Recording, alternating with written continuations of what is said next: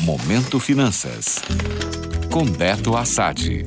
Olá, ouvintes! Beto Assad aqui com vocês e vou finalizar hoje as dicas simples sobre como economizar no imposto de renda ou aumentar o valor de restituição.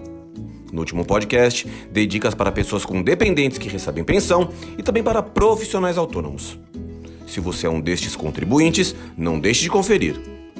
Hoje as dicas do dia são para investidores. Já comentei aqui algumas vezes, mas vou falar novamente. Muitos tipos de investimento oferecem algumas vantagens fiscais. E os que não oferecem também podem ser lançados de uma maneira em que você paga menos impostos. Se você investe em ações, por exemplo, não deixe de colocar as taxas e custos de corretagem, tanto na compra quanto na venda das ações. Muita gente lança apenas o valor pelo qual comprou esses ativos e não considera esses custos adicionais. Dessa maneira, acaba tendo um lucro declarado maior do que o real e paga mais imposto à toa. Não cometa esse erro. Parece uma coisa básica, mas acontece com bastante frequência. Agora é para você que investe em previdência privada.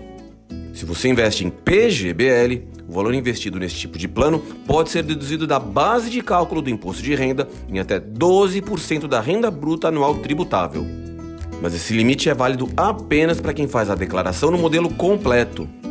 Muita gente come bola nessa hora e acaba não tendo esse benefício por fazer a declaração no modelo simples. Já o VGBL não oferece essa possibilidade de dedução fiscal. Por outro lado, o IR é cobrado somente no fim do período de aplicação, incidido apenas sobre os rendimentos. No PGBL, o imposto recai sobre o valor de todo o investimento.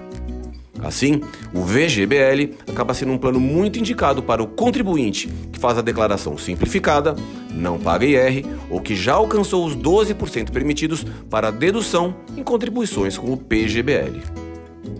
Agora é economizar na declaração com as dicas que passei. Boa sorte! Gostou? Para saber mais sobre finanças pessoais, acesse meu Instagram, beto.assad. Até a próxima!